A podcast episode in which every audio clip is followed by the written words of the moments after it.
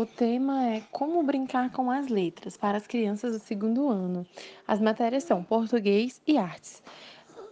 É, são quatro atividades e para desenvolver elas vocês vão precisar de folha, qualquer folha de papel, é, canetinhas ou lápis de cor, da preferência de vocês, uma tesoura